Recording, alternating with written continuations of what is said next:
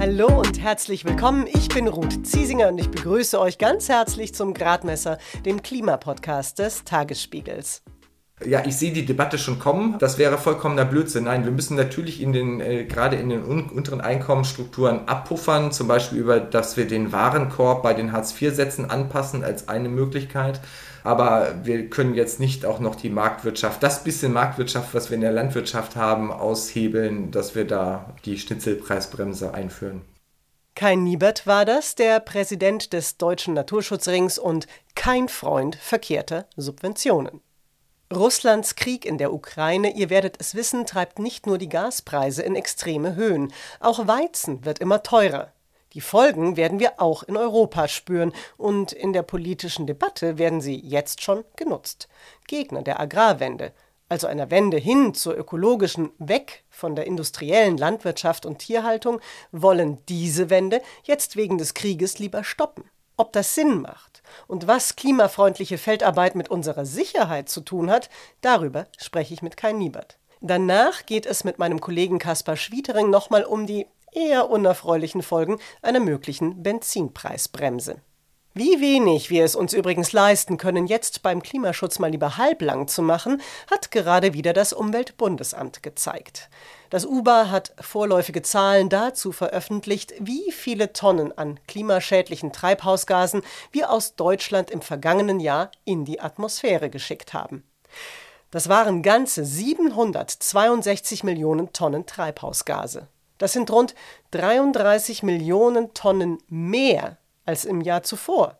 Dabei wollen wir doch eigentlich laut Klimagesetz den Ausstoß von CO2 und Methan Jahr für Jahr senken.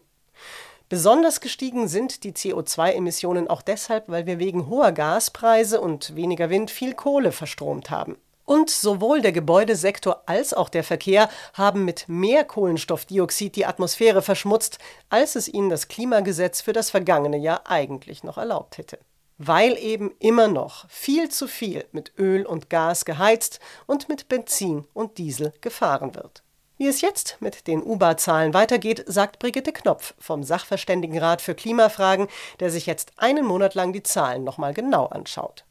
Also wir gucken uns eben die Daten an, ob das in gewissem Rahmen nachvollziehbar ist. Wir machen keine Gegenrechnung auf oder so. Und dann ist es so, wenn ein Sektor sein Ziel überschritten hat, seine Jahresemissionsmenge überschritten hat, dann steht in dem Klimaschutzgesetz, dass dann ein Sofortprogramm vorgelegt werden muss von dem jeweiligen Ministerium, was dann für, dafür verantwortlich ist. Also im Verkehrssektor wäre es dann das Ministerium für Digitales und Verkehr und im Gebäudesektor ist es dann das Ministerium für, für Wirtschaft und Klimaschutz und zum Teil Bauministerium, je nachdem, wo das dann weiter bearbeitet wird. Brigitte Knopf vom Mercator Institute on Global Commons and Climate Change. Konkret dürfte jetzt also einiges an Arbeit auf FDP-Verkehrsminister Volker Wissing zukommen, sowie auf SPD-Bauministerin Clara Geiwitz. Wie die beiden künftig mehr Emissionen einsparen wollen, müssen sie dann spätestens bis 15. Juli erklären. Jetzt gleich geht es allerdings, wie angekündigt, zusammen mit Kai Niebert um Weizen, Schnitzel und das Klima. Wie geht es weiter mit der Europäischen Union? Präsidentschaftswahlen in den USA, EU-Parlamentswahlen, geopolitische Krisen und wirtschaftliche Schwierigkeiten. Wir suchen Lösungen für diese Herausforderungen. Am 19. und 20. März auf der digitalen Europakonferenz von Handelsblatt, Die Zeit, Tagesspiegel und Wirtschaftswoche. Über die Zukunft Europas sprechen wir mit Bundeskanzler Olaf Scholz, Wirtschaftsminister Robert Habeck und vielen mehr. Kostenlose Anmeldung unter europe20xx.de.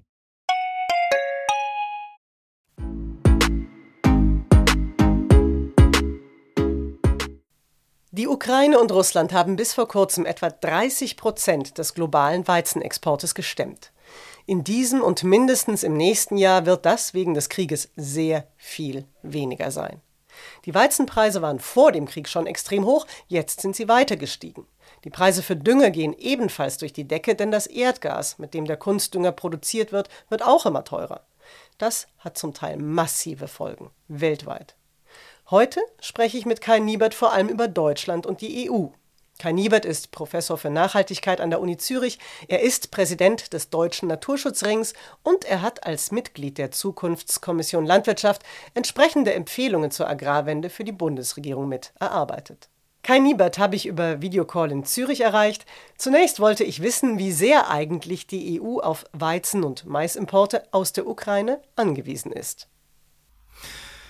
Wir importieren tatsächlich auch äh, Getreide aus, äh, aus, aus, aus Europa und ähm, das liegt zum Großteil daran, dass wir einen Großteil des hier angebauten Getreides für die Futtermittelbereitstellung verwenden. Das heißt, das eher hochwertige Getreide aus dem Osten wird dann auch bei uns zu Lebensmitteln äh, weiterverarbeitet und die Folgen für die Preise, die werden da sein, aber die werden überschaubar sein und das liegt am Ende bei uns daran, dass die Rohstoffpreise bei dem, was sie dann im Supermarkt am Ende bezahlen werden, nur einen ganz, ganz geringen Teil ausmachen.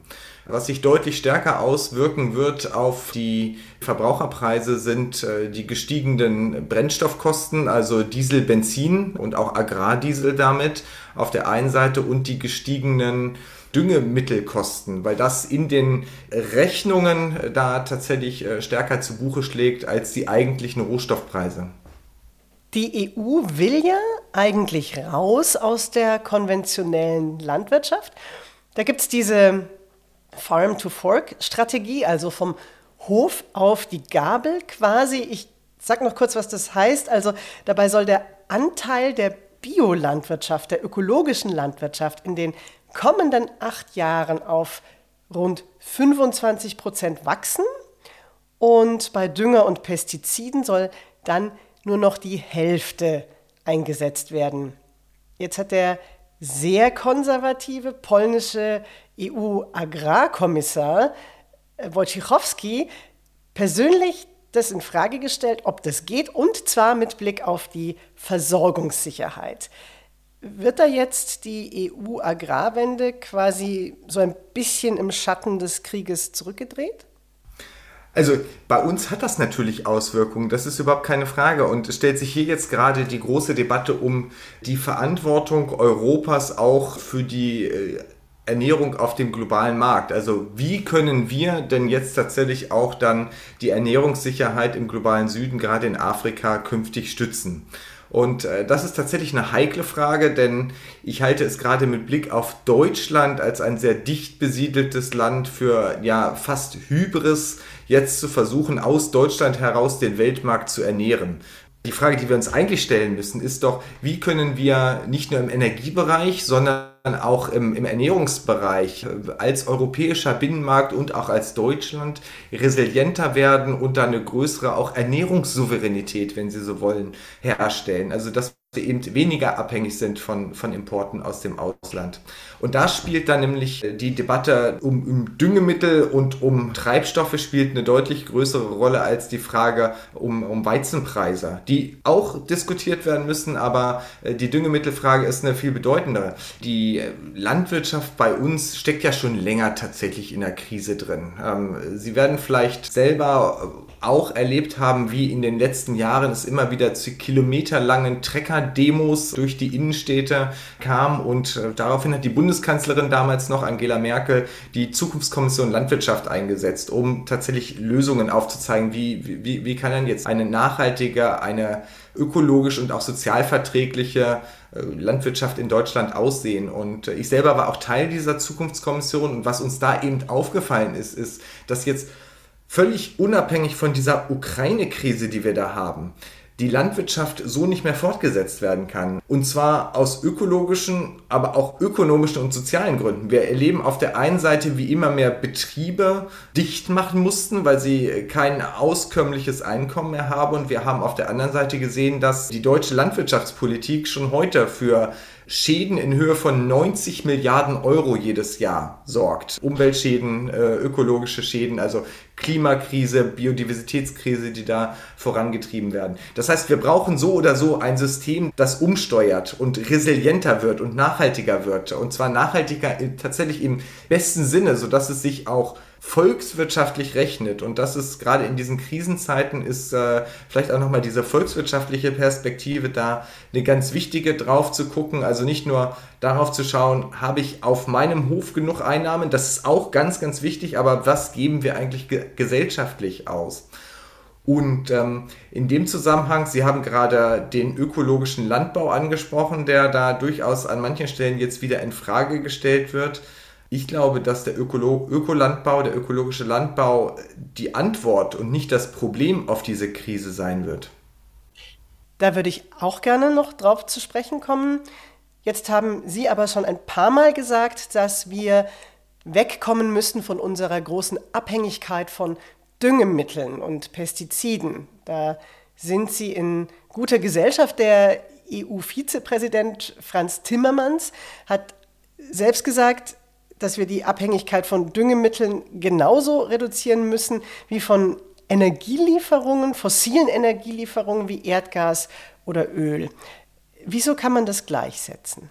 Also die, die Landwirtschaft, äh, wie wir sie hier in den letzten Jahrzehnten, muss man sagen, betrieben haben, seit der sogenannten grünen Revolution, die hat ihre Effizienzsteigerungen darauf begründet, dass sie eben immer mehr, ja, wenn Sie so wollen, tatsächlich Chemie auf den Acker gekippt hat. Also Pflanzen brauchen Stickstoff zum Wachsen, unter anderem Stickstoff zum Wachsen. Dort wurde dann Anfang des mittlerweile letzten Jahrhunderts das sogenannte Haber-Bosch-Verfahren erfunden. Also Stickstoff, der jede Menge in der Luft vorhanden ist, den die Pflanzen aber so nicht verwenden können, der wurde zu Dünger verarbeitet. Und das ist einfach ein unheimlich energieintensives Verfahren, um den, den einzufangen und für Pflanzen dann verfügbar zu machen. So, dafür brauche ich unheimlich viel fossile Energie, um das herzustellen. Und das führt eben dazu, wenn Sie sich jetzt heute mal im Vergleich anschauen, die Produkte aus der konventionellen Landwirtschaft auf der einen Seite und die Produkte aus der ökologischen Landwirtschaft auf der anderen Seite.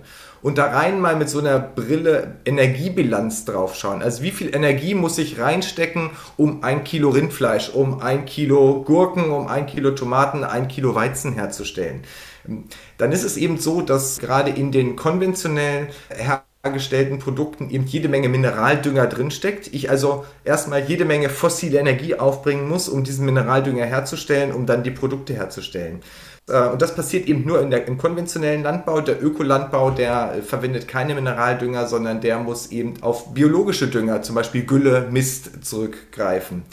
Und äh, das führt dazu, dass ich eben äh, im konventionellen Bereich häufig eine negative Energiebilanz habe. Ich stecke deutlich mehr Energie rein in ein Produkt, als ich dann in der Ernährung raushole. Wir haben auch heute schon ein Riesenproblem, ein riesiges Problem mit viel zu viel Stickstoff bei uns in den Böden. Ja, die Überdüngung der Böden führt eben, ist einer der Treiber des Artensterbens bei uns. Das heißt, völlig unabhängig von dieser Ukraine-Krise, völlig unabhängig davon, dass wir entweder so, sowohl von den fossilen Importen als auch dann über die Dünger von den, wenn Sie so wollen, indirekten fossilen Importen wegkommen müssen, müssen wir bei uns hier das ökologische Problem lösen, um unsere Böden eben nicht weiter kaputt zu machen. Und genau deswegen hat Franz Timmermans da vollkommen recht. Wir müssen raus aus dieser übermäßigen Verwendung von, von mineralischen Düngern und äh, dann müssen wir eher darüber reden, wie können wir organische Dünger erstens stärker einsetzen, besser einsetzen, mehr in die Fläche bringen. Und genau deswegen sage ich an dieser Stelle, gerade in dieser Krise, wo diese mineralischen Dünger auch, die Preise sind explodiert da oder sind auch noch weiter explodieren, wo die knapp werden, würde ich sagen, vom Ökolandbau lernen heißt da tatsächlich krisenfest werden zu lernen. Aber was ist denn in dem Kontext dann dran an dem Argument, dass der Ökolandbau oder die Ökolandwirtschaft eben deutlich weniger Ertrag liefert als die industrielle oder konventionelle Landwirtschaft? Das ist tatsächlich so, wenn Sie da so drauf schauen wollen, dann brauchen Sie rund 20 Prozent mehr Fläche, um die gleiche Menge an Produkten zu, herzustellen im ökologischen Landbau, was einfach daran liegt, dass Sie aus einer ökologischen Sicht deutlich effizienter herangehen. Also Sie bringen über organische Substanzen nur so viel Dünger auf, äh, wie Sie da wirklich brauchen, während im konventionellen Landbau ich einfach so viel an Pestiziden, an mineralischen Dünger da drauf schütte, dass das durchaus schneller wächst aber eben zu dem Preis, dass ich deutlich mehr Energie aufwenden muss, um das gleiche Produkt rauszubringen. Das heißt, eigentlich, wenn Sie da von einer, mit einer Energiebilanz drauf schauen, dann ist der Ökolandbau deutlich effizienter. Aber für diese, dieses Mehr an Effizienz, wenn Sie so wollen, im Ökolandbau, brauchen Sie dann eben tatsächlich auch mehr an Fläche. In Deutschland verfolgt man auch die Agrarwende und der grüne Landwirtschaftsminister Cem Özdemir hat auch klar gemacht, dass er daran jetzt nicht zu rütteln gedenkt. Auf der anderen Seite Koalitionspartner FDP und auch eine ganze Reihe von Unions Landesagrarministern sagen jetzt angesichts des Krieges müsste man ja vielleicht doch noch mal drüber nachdenken. Welche Interessen spielen denn da eigentlich eine Rolle und sind manche davon möglicherweise auch berechtigt? Die Debatte, die wir doch dahinter sehen, ist, wir haben in der Landwirtschaft gerade ein System, das sich stark im Umbruch befindet, völlig unabhängig von dieser Krise. Und äh, die, die Krise bedeutet doch jetzt die Frage, lassen wir uns wieder zurückwerfen in alte Muster, äh, die wir eigentlich hinter uns lassen wollten, oder schaffen wir es, diesen, diesen Umbauprozess, diese Transformation jetzt so zu beschleunigen, dass wir zukunftsfähiger werden? Ich mache es mal an einem Beispiel deutlich. Im Moment, da verdienen tatsächlich einige wenige, weil sie nach Interessen gefragt haben, einige wenige durchaus sehr gut mit der Schweineproduktion. Jetzt wird in Deutschland 60 Prozent des Getreides an Schweine und an Hühner verfüttert, statt äh, tatsächlich die Menschen direkt zu ernähren damit.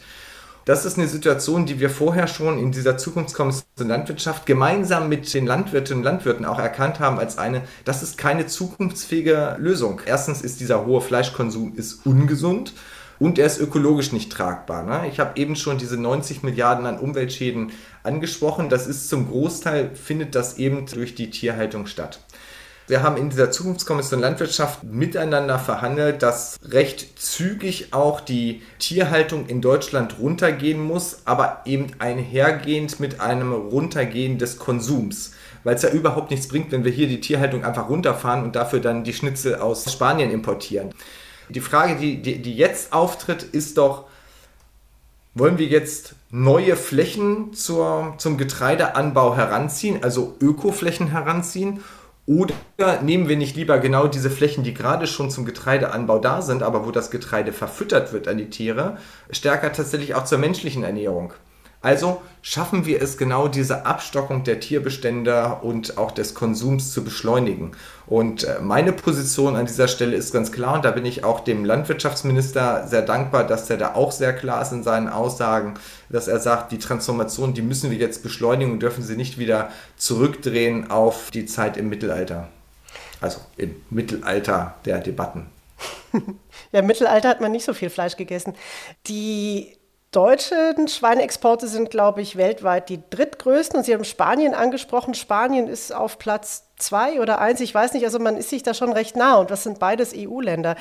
Wie schätzen Sie es denn ein, die Bereitschaft eben dieser ähm, Akteure, die im Moment sehr gut von diesem System profitieren, das aber auch umzustellen, weil das ist ja auch unglaublich viel Geld, was diesen Menschen dann nicht mehr zugutekommt.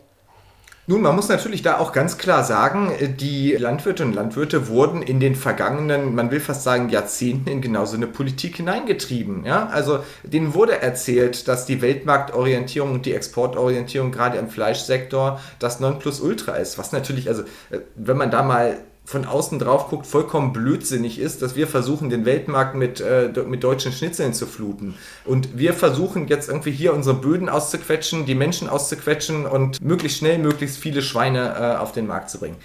Das ist ein System, das funktioniert so nicht mehr weiter. Und äh, da müssen wir jetzt aber auch, nachdem die Landwirte und Landwirte jahrzehntelang in genau so eine Politik hineingetrieben wurden, müssen wir ihnen natürlich auch den Weg daraus heraus aufzeigen.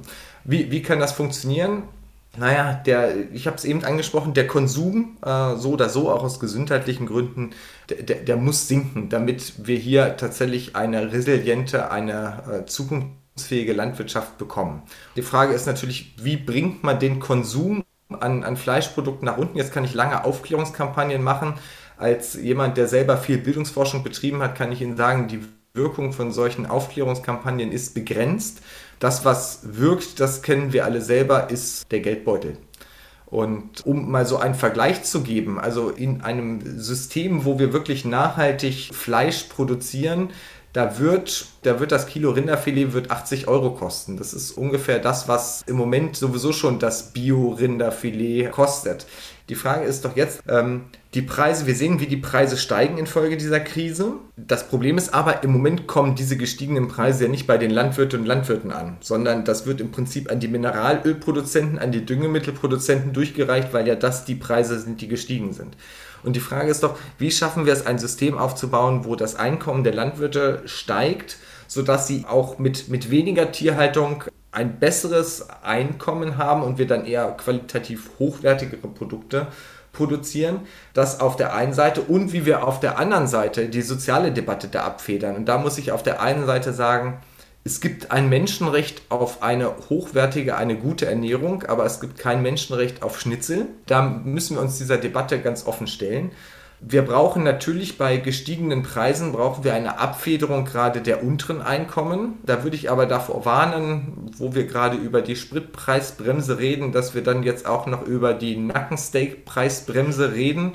Ja, ich sehe die Debatte schon kommen. Das wäre vollkommener Blödsinn. Nein, wir müssen natürlich in den, äh, gerade in den unteren Einkommensstrukturen abpuffern, zum Beispiel über, dass wir den Warenkorb bei den Hartz-IV-Sätzen anpassen als eine Möglichkeit aber wir können jetzt nicht auch noch die Marktwirtschaft, das bisschen Marktwirtschaft, was wir in der Landwirtschaft haben, aushebeln, dass wir da die Schnitzelpreisbremse einführen. Ich würde gerne noch mal einen Schritt zurückgehen. Die Agrarwende, die ist ja aus einem ganz existenziellen Grund eingeleitet worden. Und das hat gerade erst auch wieder der Weltklimarat in seinem neuesten Bericht sehr deutlich gemacht. Und ich wollte Sie fragen, können Sie vielleicht einfach nochmal auf den Punkt bringen, warum wir eben angesichts der Klimakrise auch unsere Landwirtschaft einfach dringend ändern müssen? Ja, das ist äh, eine ganz spannende Frage, weil Landwirtschaft ist natürlich auf der einen Seite Treiber, aber auf der anderen Seite Leidtragender der Klimakrise. Also Treiber auf der einen Seite, weil sie mit rund 14 bis 15 Prozent zur Klimakrise beiträgt, indem Methan aus den Böden aussteigt, indem wir viel zu viel Tierhaltung haben, indem Böden, die eigentlich CO2 binden könnten, Moorböden trockengelegt wurden und dadurch nicht mehr CO2 binden, sondern CO2 ausstoßen. Und auf der anderen Seite sehen wir, wie gerade die Dürren und auch die Starkregenereignisse natürlich Ernten verwüsten, auch bei uns hier verwüsten und zu massiven Kosten führen. So, und genau deswegen müssen wir die, die Landwirtschaft zukunftssicher, klimakrisensicher kriegen, eine deutlich extensivere Landwirtschaft, eine sich stärker an ein Kriterien des ökologischen Landbaus orientierende Landwirtschaft wird ein ganz wichtiger Schritt in die Richtung sein. Ich will nicht sagen, dass morgen überall Ökolandbau ist, aber wir werden eine Ökologisierung des Landbaus erleben, im Sinne dessen, dass wir eine, eine Landwirtschaft haben, die sich unabhängiger macht von genau diesen direkten und indirekten fossilen Importen über Mineraldünger, Pestizide, Herbizide, also diese ganzen Gifte, die damit auf den Acker kommen und aber auch eine Landwirtschaft, die ja, stärker in, in regionalen Wertschöpfungsketten denkt. Also es kann doch nicht sein, dass wenn ich mal, ich komme aus Niedersachsen, wenn ich da nach Pferden gucke, riesige Schweinemengen, die da produziert werden, die dann zum Keulen einmal durch halb Europa gefahren werden, damit sie dann bei uns wieder als Schnitzel in der Tiefkühltheke landen. Das wird kein zukunftsfähiges System sein, sondern da tatsächlich in regionaleren Kreisläufen zu denken um die Einkommensstrukturen, darum geht es auch, die Einkommensstrukturen auch von Landwirten und Landwirten zu, zu diversifizieren, sodass die in Zukunft nicht einfach nur Schweine halten, sondern vielleicht Schweine halten, mit ihrem Nachbarn eine Kooperation haben, weil der die Erbsen, also die Proteine produziert, die dann an die Schweine verfüttert werden. Nebenbei haben die dann äh, noch eine Freiflächen-PV-Anlage oder so eine Agro-PV-Anlage, wo äh, also Photovoltaik auf dem Acker steht, darunter werden Beeren angebaut, ähm, ein bisschen Tourismus haben die da und ein paar Moore sind wieder vernässt. Also ne, wir werden da erleben, wie sich die Einkommensquellen auch, wie die vielfältiger werden und äh, dadurch resilienter werden, auch gegenüber solchen Krisen, wie wir sie jetzt haben.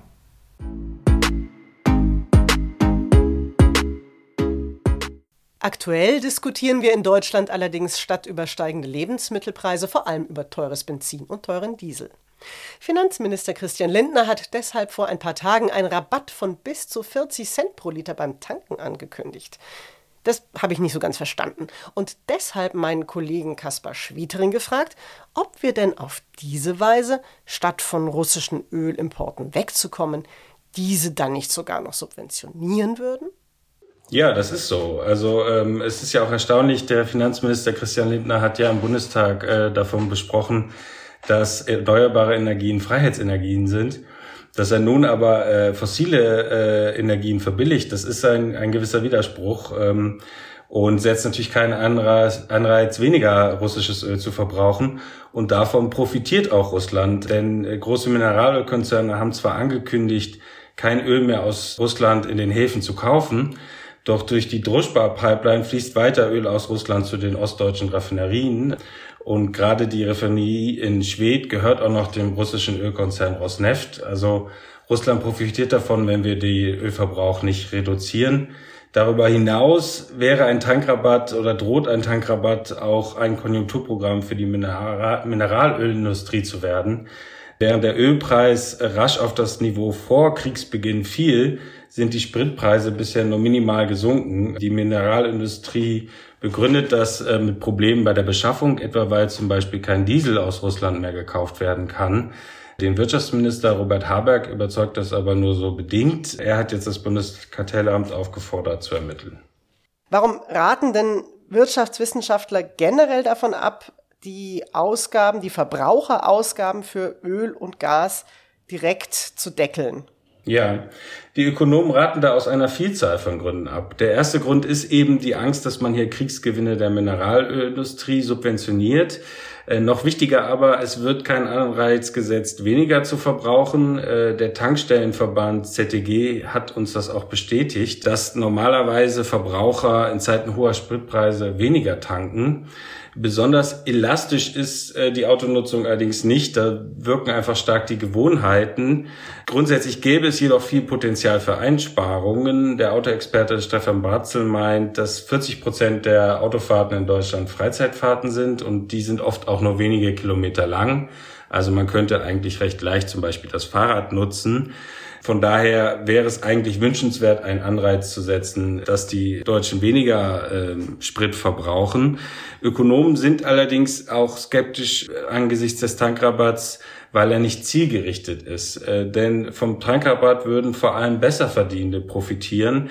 Die haben viele Autos und fahren viel. Die Hälfte der armen Haushalte hingegen hat überhaupt kein Auto und grundsätzlich halten sich Menschen mit geringen Einkommen bei Autofahrten zurück und fahren nur die absolut nötigen Strecken. Besser wäre deshalb aus Sicht von Ökonomen oder von vielen Ökonomen entweder ein Energiegeld oder eine Art Mobilitätsgeld, was der gesamten Bevölkerung äh, zugute käme. In diese Richtung haben die Grünen und die SPD Vorschläge gemacht. Also fürs Energiesparen bringt der Tankrabatt gar nichts.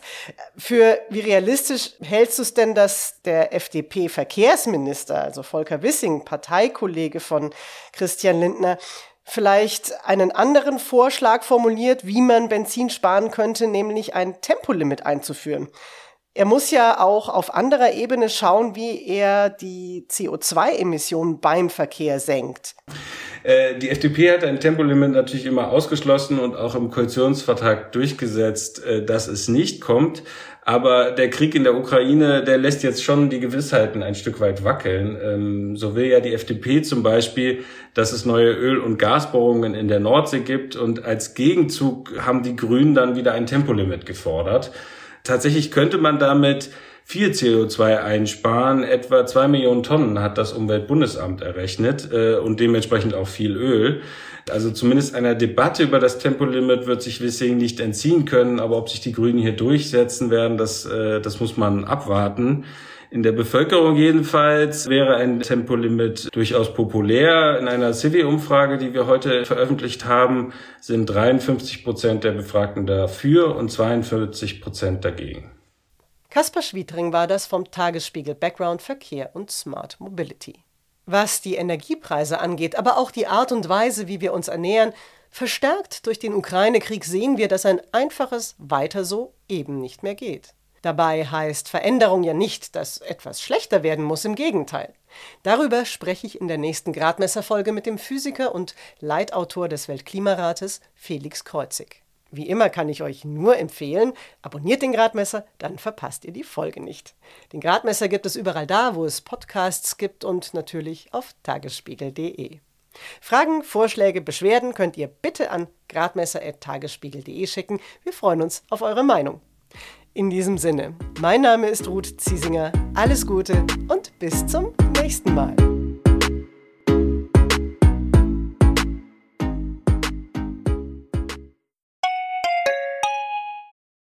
Wie geht es weiter mit der Europäischen Union? Präsidentschaftswahlen in den USA, EU-Parlamentswahlen, geopolitische Krisen und wirtschaftliche Schwierigkeiten. Wir suchen Lösungen für diese Herausforderungen. Am 19. und 20. März auf der digitalen Europakonferenz von Handelsblatt, Die Zeit, Tagesspiegel und Wirtschaftswoche. Über die Zukunft Europas sprechen wir mit Bundeskanzler Olaf Scholz, Wirtschaftsminister Robert Habeck und vielen mehr. Kostenlose Anmeldung unter europe20xx.de.